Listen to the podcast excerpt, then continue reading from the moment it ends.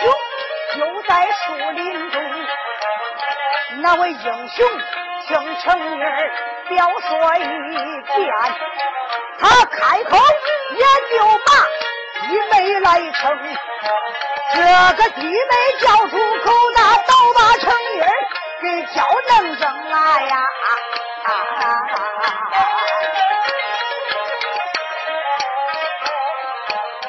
周成妮儿听此言，心中暗想啊，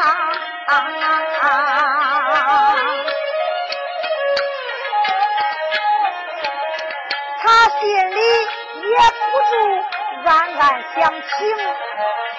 我问过天顺哥，他的家世呀，他言说他爹娘生下的一人也是个孤丁，为什么今夜晚出来个大背子哥？他为啥说是相公的长兄？成妮儿不明白，就要问，我连把恩人。孙有成啊！周成妮一听，心里想想，俺相公啥都给我说了，说俺婆子呀，五十一才生俺相公了，从没有生过第二胎。可是怎么又冒出个大辈子哥呢？绝对不可能，他不是俺相公的大亲大哥。想到这里，医生问道：“恩人，今夜晚上你对成妮的救命之恩，我铭记心头，永不忘记。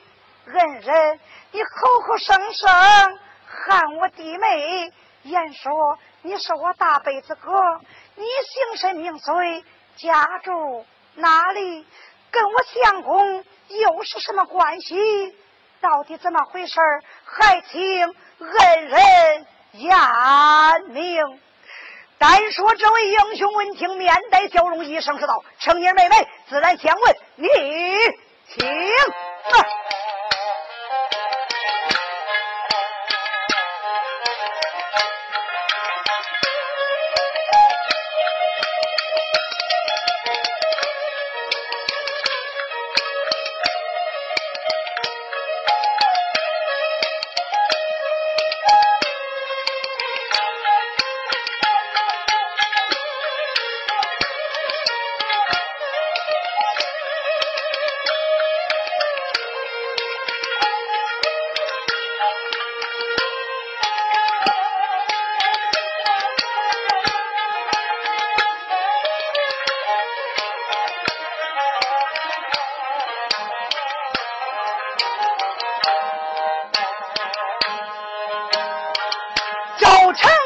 也就把这位英雄问，才惊动这位英雄又把话明。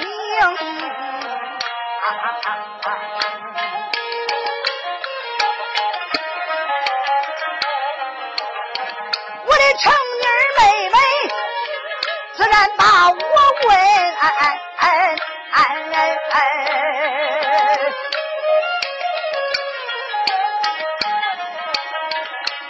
听我对。你细说真情。俺李家也住山东，代管教县。这刘家大寨也有门清，我也这姓刘，占子正。刘方海，也就是我的命。家也是刘家寨的，也姓刘，叫刘方海。恩人，你跟我相公约爹约娘了？啊，不不不不，青姐妹妹，我跟天顺呐，我们弟兄两个，一个村儿，还一姓，还同辈儿，俺俩从小时候非常要好，好的呀，都不能说了。没想到我家兄弟天顺十岁那一年。被他的同学害死在妖怪洞中，我刘芳还非常气愤。当时我都想找他的同学去算账，哎，没想到后来咱们山东遭了年整，老百姓饿死大半，北京离乡，外地逃生。刘芳海，我也是如此，妹妹。你不知道，我爹娘都没有了，成个孤儿啊！好朋友天水也死了，我想着呀，怎么办呢？我就流浪街头，讨吃要饭。没想到后来，我就到达嵩山少林寺河南地带，投在海沟子老剑客门下，我就拜他为师，在高山以上学艺三年。有的就问了，说说的。刘芳海说的是实话吗？一点不错，半点不假。那刘芳海，他自然上高山嵩山少林寺学艺去了。怎么今夜晚上会这么巧救了周成妮儿？咱大家听准看看刘芳海到底是怎么回事只因为刘芳海在高山以上，你看他学艺三年，练了一身好武艺。都练的啥武艺啊？大红船、小红船、先锋船、八卦船、螳螂船，还有少林船、七十二路罗汉船，外加阴凿律、真沙掌、人沙掌，打人不用想，打到你身上，筋断骨头伤。马上九班，马下九班，十八般兵刃，样样精通，剑剑纯熟，没有人家刘芳海不精通的。这还不讲，刘芳海长就了一双飞毛腿。咱说长就了一双飞毛腿，他那两条腿跑的非常非常快，那真是日行千里，夜行八百，起起早打打晚才能跑两千四百里，就跑恁快。刘邦还一血在身上，没想到他家师傅海狗子老剑客一声说道：“徒儿，方海，师傅，你来到高山已有三年，现在武艺学成，徒儿。”你该下山去了啊！刘芳还说：“师傅，我下山还有啥事儿啊？我老家没有亲人了，爹娘死清了，所以说剩我一人，孤苦伶仃。师傅，我不走了，我就留在高山。不，徒儿，你学艺的目的为何呀？常言说的最好，学会文武艺，活埋帝王家。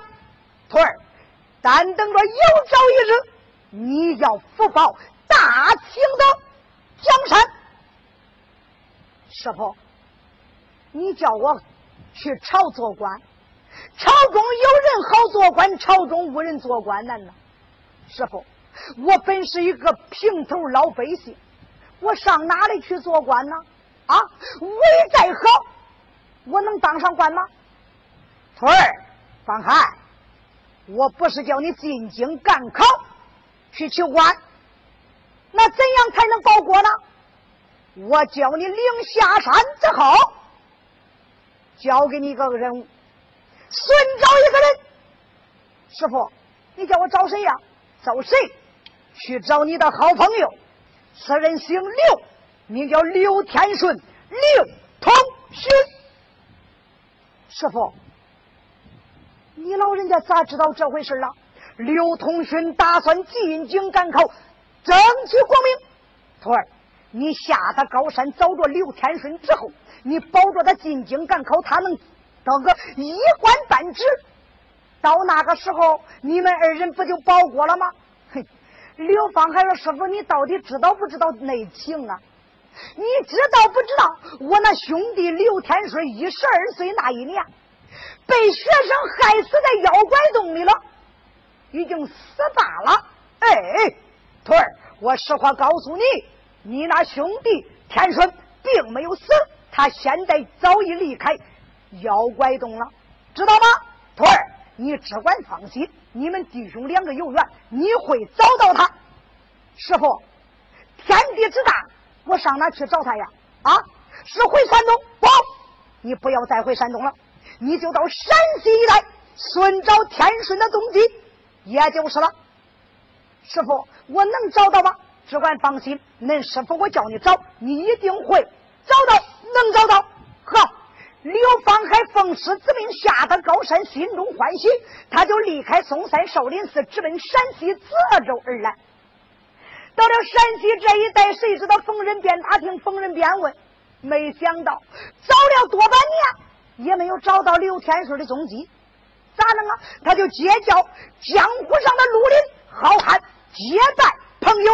没想到那刘方海刚刚一出山闯荡江湖，就落了一个小小的绰号。啥绰号啊？外人送号中州大侠刘方海。刘方海呀，下得高山之后，他杀富济贫，除暴安良，救一些劫富雷夫、孝子贤孙，杀一些当官，除一些污吏。所以说，他走到哪里，老百姓非常对他敬佩。那有的说今夜晚上他干啥嘞？只因为刘芳海找刘天顺找了这么长时间，不见刘天顺的踪迹。今晚上住在店房，他翻不能打滚，难以入梦。想想不睡了，我到外边溜达溜达吧。谁知道三溜达两不溜达，就溜达到福林寺后边了。就听见周成义的呼救之声。说一说这么巧，就把周成义从福林寺庙院就讲出来，就到树林。问清情况，这才认下周成妮为弟妹了。周成妮就刘方海把事情的经过讲述一遍啊，不由得两眼掉泪，一声叫道：“方海哥的来迟了啊！恁兄弟天顺他已经死。”过了啊！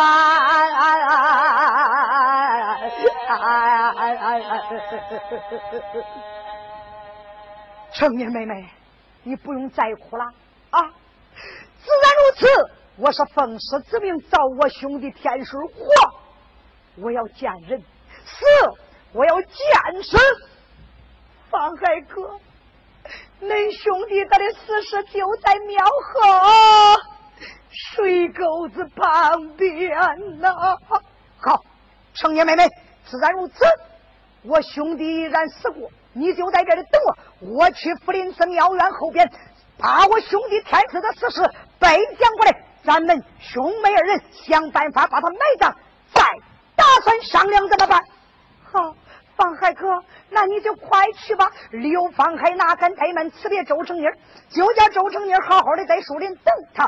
撒来快退，只见他一出树林，俩脚一蹬，腰圆一弓，三弓腰，两条屁股呲，来二十多里，来到了那树林寺庙院。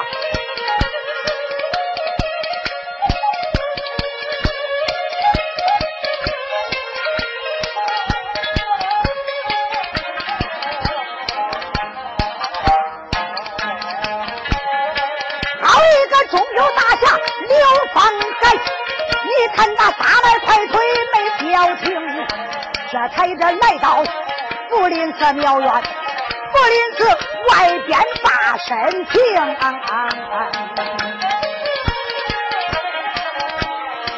刘方海听着脚步，心中暗想啊，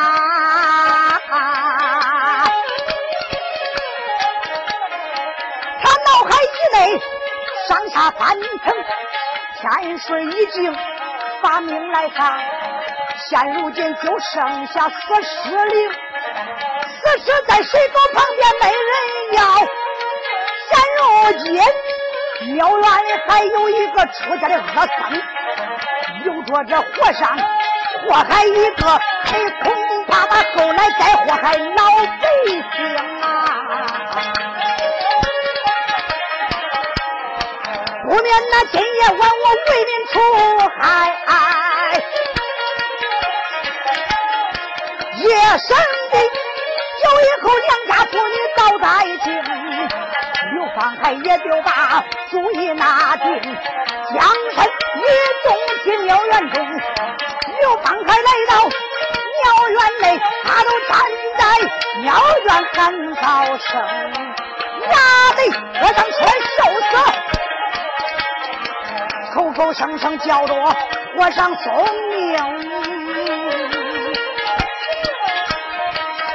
再说乌本出家的恶僧，乌本他回到大殿正在生气，他正在埋怨小英雄，你个小辈，到我这嘴边的肉你给我抢走，抢走姑娘理不错，下一回我要。抓住你这个扒皮抽筋挖眼睛！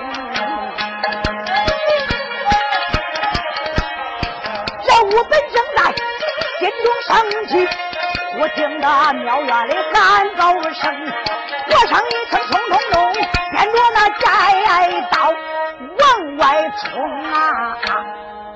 和尚五本正在生闷气，你看他听见喊声，哪有多恼？掂着摘刀一纵身，嗖的一声离开大殿，睁眼一看，果然不假，又是那个小孩回来了。你看五本子气得咬牙切齿，恨这如故一声骂道：“好小辈，没想到你又返回来个二回啊！我正想着找你不着，抓你不到，小子。”你又送上门来，你要是乖乖的把那女子教育给我，百话不提。若要不然，今天晚上我叫你死我子神子的！呸！你个秃驴和尚，身为出家人，不行正道，竟敢强抢良家姑娘！今夜晚上我要为你除害，我要杀一个恶僧！呀呀！飞叫道，唰，就是一刀。砍上刘方海，刘方海毫不示弱，掂着单刀，你给我开枪！啦啦啦啦啦！兵刃相闯，发出来苍啷啷的声音，冒出来火星，两个人就在庙院之内杀战起来。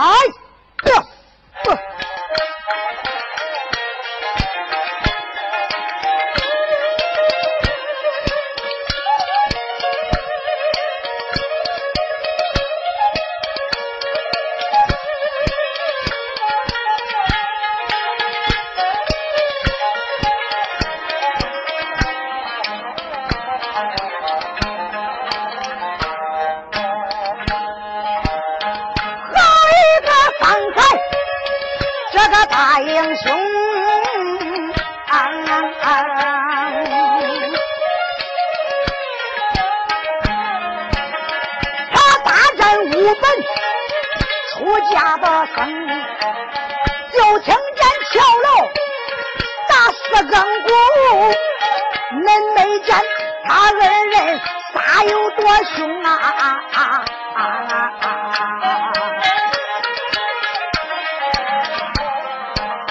这一个刀砍插花盖顶，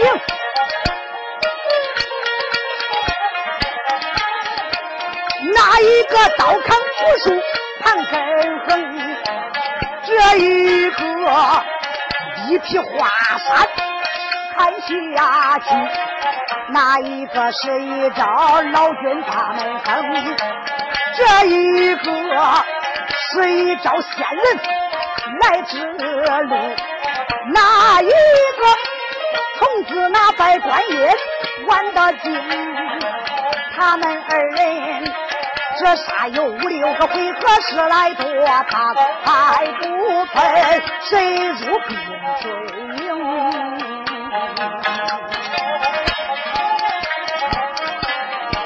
这火上越杀力量越勇。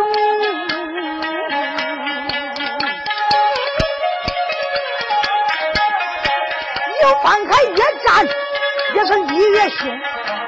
今夜晚上，棋逢对手啊，就好像好汉遇见英雄，他两个只管杀，只管战呐，来来的往往先性命啊！这只管杀来，还只管战，惊动了方海暗相情。今夜晚我把天顺来找，要去背天顺的四十令，趁夜还在树林内等。我再到庙院得跟和尚排战争。我现在把和尚打打不掉，我得着想法速速离开庙院中。叭叭叭，讲说不起，我哪有闲时间跟他赌输赢？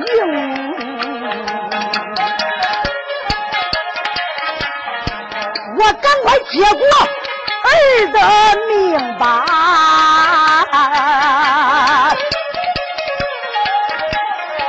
我赶快杀了他，到天水死尸里。刘方才就把主意拿定，大头着摆开，就像刮风。刘方海想到这里，你看他唰时间那个刀招一变，但只见刀摆开，呜呜像刮风，一明一亮，前三后四，左五右六，插花盖顶，鼓出盘根，那一刀紧似一刀，一招快似一招，这杀的和尚无本，只有招架之力，没有还手之能，是步步倒退，不能进攻。这时候，你看刘方海哪敢怠慢，来了一个仙人指路和尚，给我接刀，唰一刀可就推过去了。没想到这和尚一见，慌慌忙忙举刀相迎，他这一迎啊，上当了。咋的？刘方海这一招是虚虚实实，真真假假。你要说是真的，也是假的；你要说假的，也是真的。你要说他是真的，那就坏了。你要真的相迎，他随即手腕一变。那个招数也跟着就变了。你要说是假的，你不去赢，这一招就成了真理了。打仗自古以来都是真真假假、虚虚实实。你看刘方海一看这和尚恶狠狠的用寨刀相迎，刘方海哪敢怠慢？你看他一反手腕，来个刀背朝外，刀刃朝里，又是一招秋风扫落叶的故事，就照住。我本和尚那个不二更去恁娘的二八，咕噜扑腾，人头老爹一股鲜血喷出，死尸躺在尘埃。刘方海这时候就把刀上的血迹在鞋底上避了避，你看他把刀插在了背后，二话不说，将身一纵，离开庙院，直奔。庙后边孙昭天顺下来，来。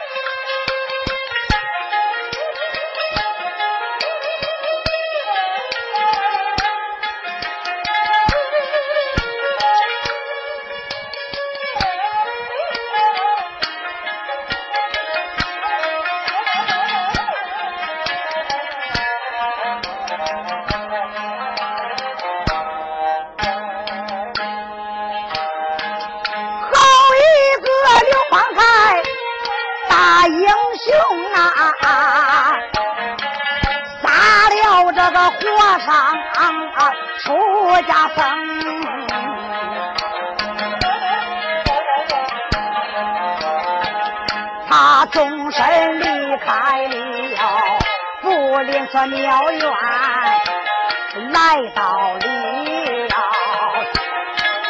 来到了庙后边，寻找那四道真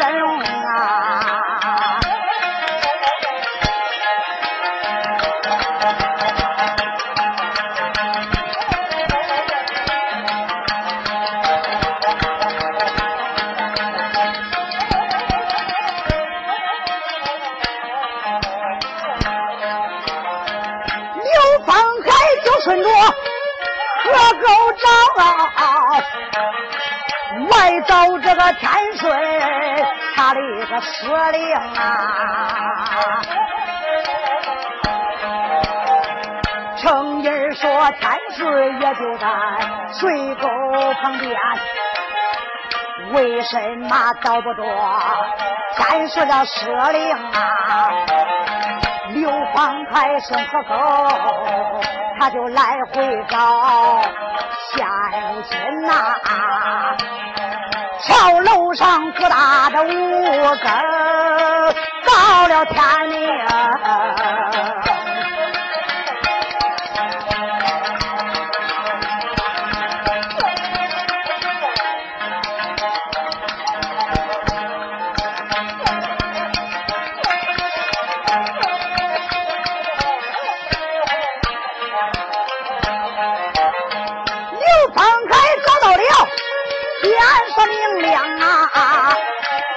见这天水人一命，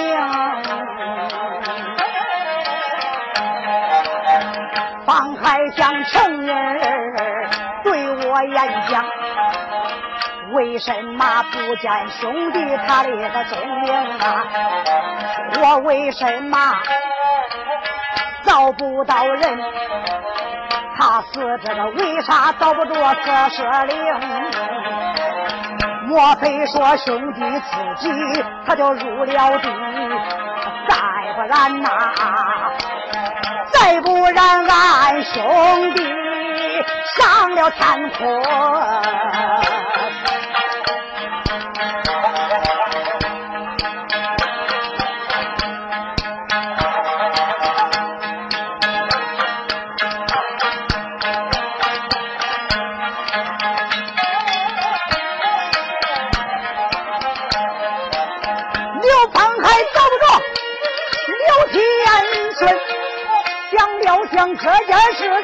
情该怎行？自然找不到兄弟天顺，我赶快快回树林中，树林里去把妹妹成儿找。我带着他来到庙口找千岁一名。刘芳还想到这里，所以拿定杀来着，快推没有消停。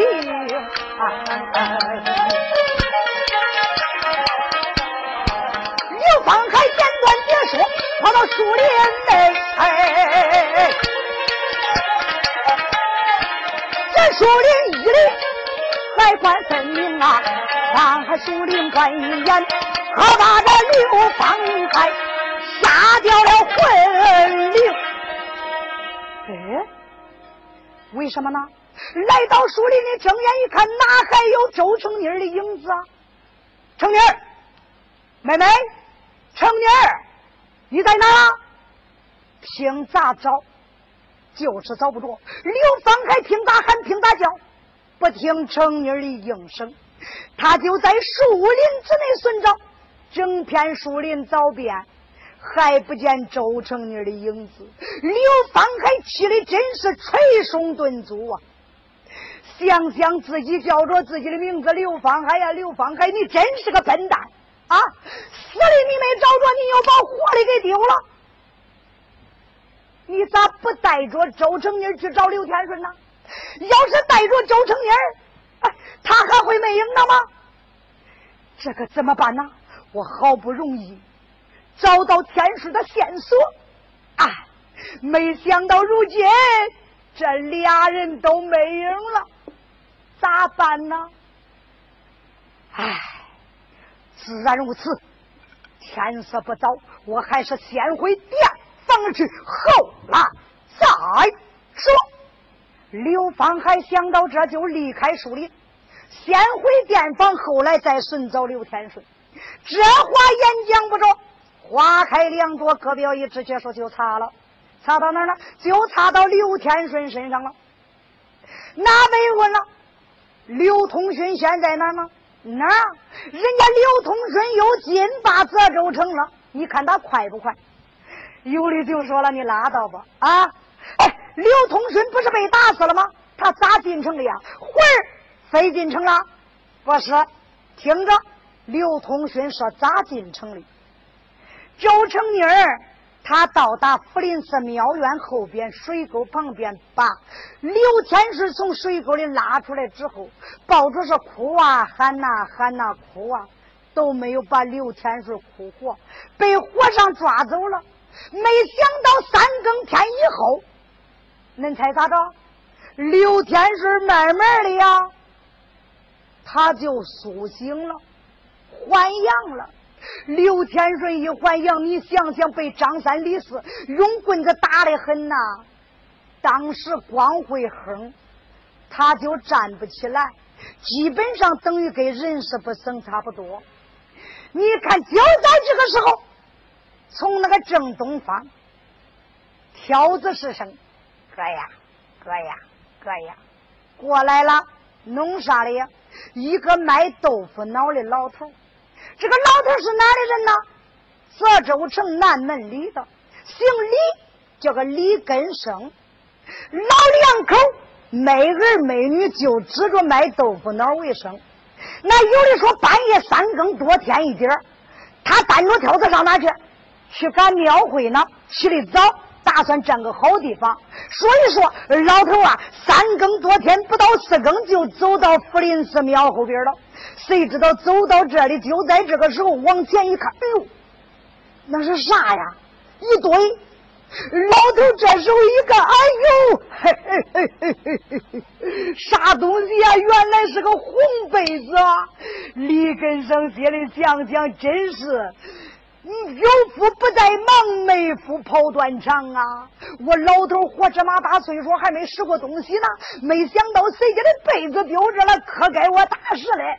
拾走跟俺老伴俺老两口盖。老头就把挑子往下一放，来到近前就上前掐被子。谁这一掐，还掐不动，通沉呢。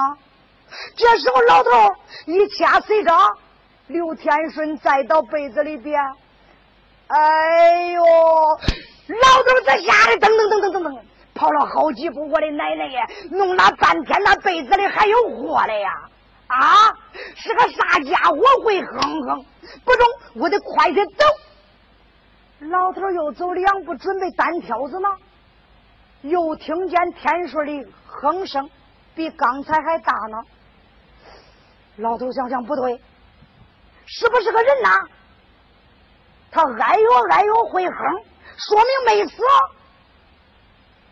常言说，见死不救有罪，救人一命胜造七级浮屠。不中，我不能走，我去瞧瞧，看看到底是个啥人。老头又回来了，你看他胆战心惊，来到了天书跟前，仔细看，耶！还是个小孩呢，十六岁左右。哎呦，小孩醒醒，小孩醒醒！天水睁眼，哎呦，老年人，救救我！哎呦，你这孩子哪儿不能睡？你睡这干啥嘞？啊！我问你，咋回事？躺到这里为何呀？天顺这个时候清醒了，仔细想想，哦，我明白咋回事了。这老头问我咋回事，我能说吗？我咋说呢？我能说实话？我能对他说，我因为跟人家闺女睡了，叫人家爹抓住了，叫人家打死我，扔到这儿了。不能说，太丢人，得编瞎话。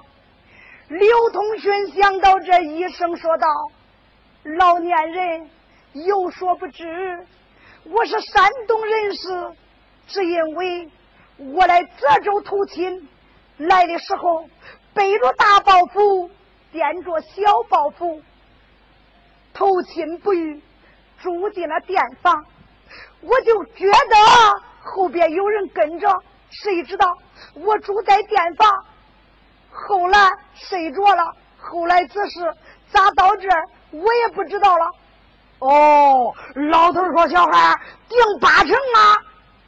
有贼人发现你带的包袱太重，起心了，夜间到达店房，把你背出来，包袱抢走，把你扔到这儿了，是不是？啊，田叔说八成是这样，那自然如此，那你咋办呢？老年人，行行好，救救我吧！老头说中，自然如此，我这一辈子啥都不好，就好行好。小孩，我打算赶回卖豆腐脑去了，碰见你了，不去了，回城里慢慢的卖吧。来啊！他就把刘天顺拉起来，刘天顺光想站那不稳，摇摇晃晃的。小孩，怎么样？老年人。我浑身疼痛，恐怕快走不成路了。老头说：“我还有一条豆腐脑没有卖，我也不能背你呀。就这吧，我单着挑子慢慢走，你呀慢慢的后边跟，怎么样？好，只有如此了。所以说，刘通勋就跟着卖豆腐脑的老头回泽州城南门里，住在李根生家乡。”养伤呢，就是这么回事你看李根生老两口对天顺如同亲生孩子一样，刘天顺就住在了他的家乡。但等着养好伤之后，他在寻找妹妹玉兰呐。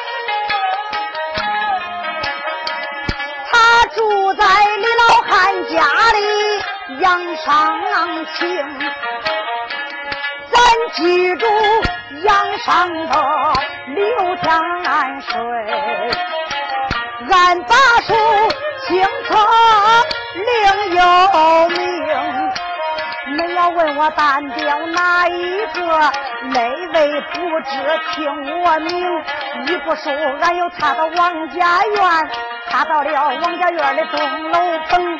钟楼上我不把这别人叫，再唱唱小姐玉兰那个雷星啊啊啊！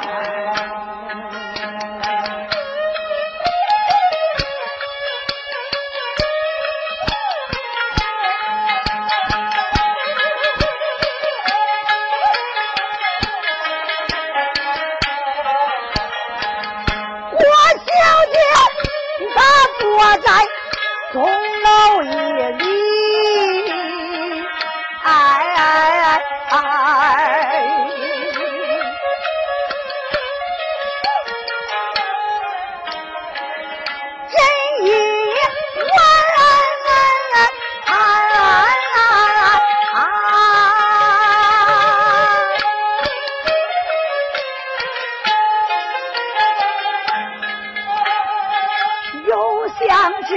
来天顺呐呀，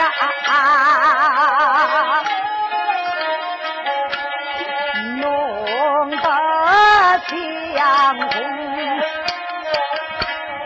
面前对胡子老头夜间托梦，他命我大街上啊。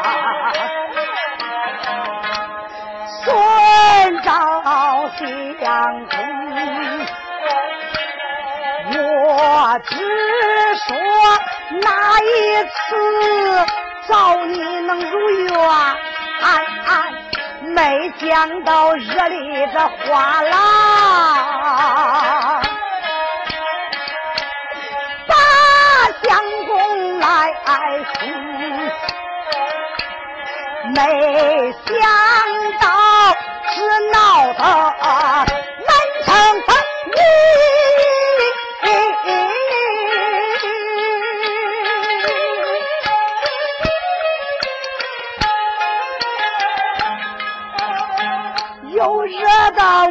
再来夫妇啊啊起身，出言来我没把别人埋怨呐呀啊啊啊啊！啊啊啊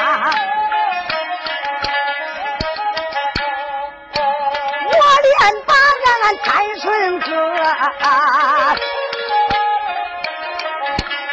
埋怨你几声，被胡子老头托梦对我言暗想，他说你已经来到这州城，自然。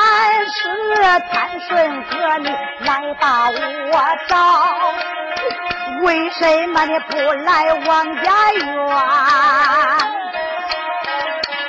找我夫妻来相逢，呼一声，贪顺哥哥，你到底在何处？咋不叫？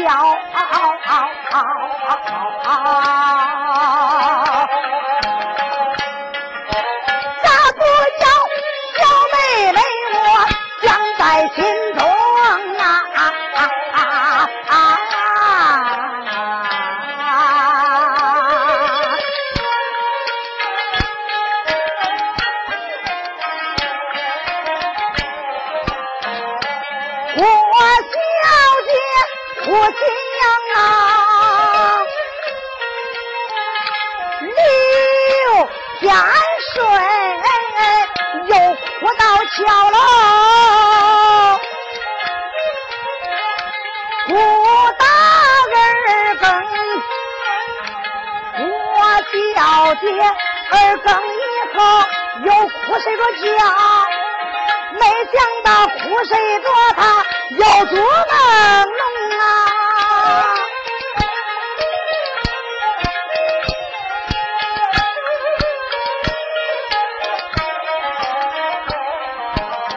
我小姐她又。梦足一梦，又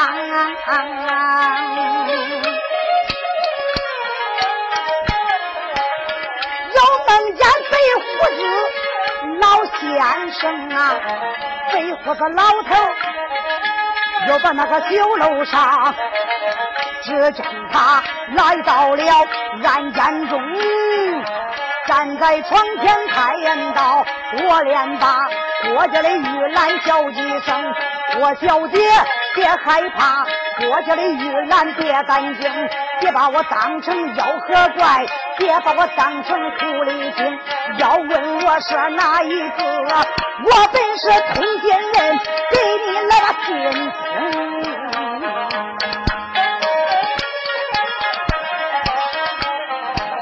你心中光把你的相公想啊。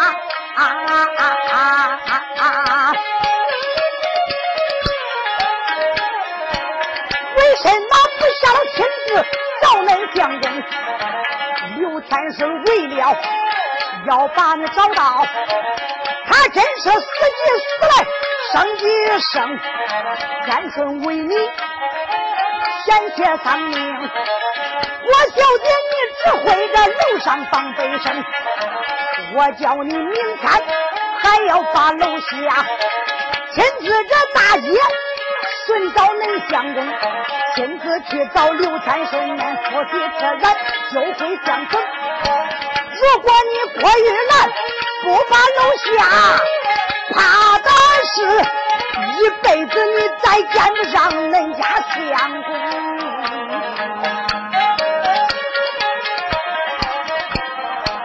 郭小姐闻听，她掐醒了啊！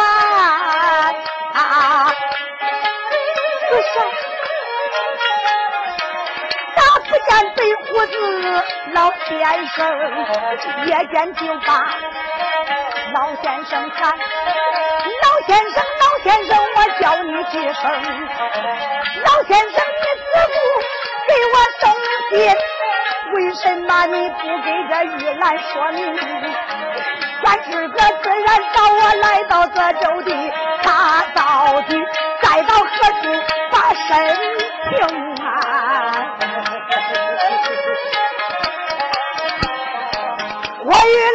的的再难入门。他才这一下又哭到大天明啊！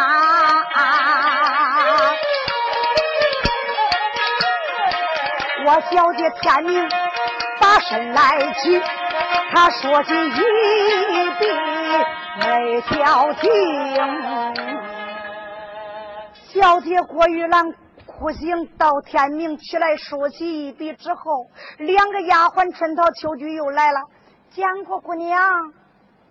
罢了，姑娘，今早晨你吃啥饭呢？丫鬟领我下楼。姑娘往哪去啊？堂楼上去见我那母亲。是，姑娘随我来吧。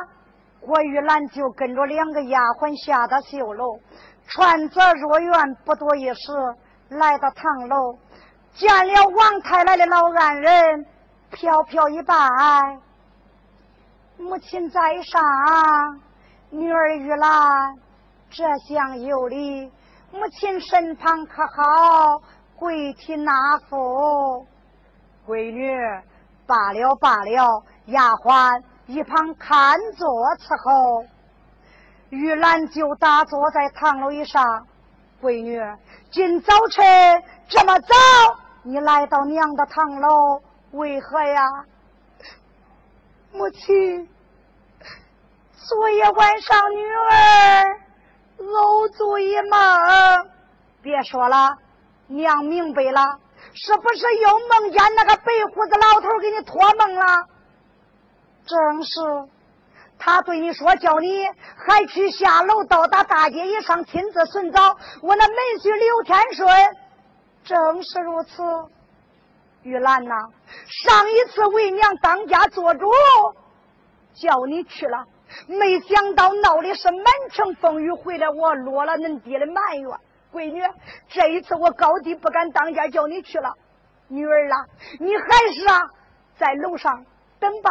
俺门婿要是来了，你想想，他又知道咱家，打听打听，一来找你啊。你别净听梦中之言，常言说梦是空头想，打喷嚏都是鼻窟窿里痒啊！闺女，别胡思乱想了啊！母亲，叫你这样说，不让女儿去，闺女，你是真不能去了啊！你想想，那要饭的花子正能冲俺门婿刘天顺，你要是再去找，叫恁爹这个老脸往哪搁呀？啊！母亲，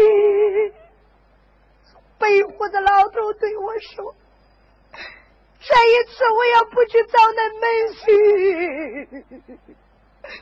恐怕这一辈俺夫妻再难相见了。”闺女。那是你胡思乱想嘞，你怎能把梦中之事当真呢？闺女，娘不会叫你去啊！丫鬟，领我回楼。娘啊，自然女儿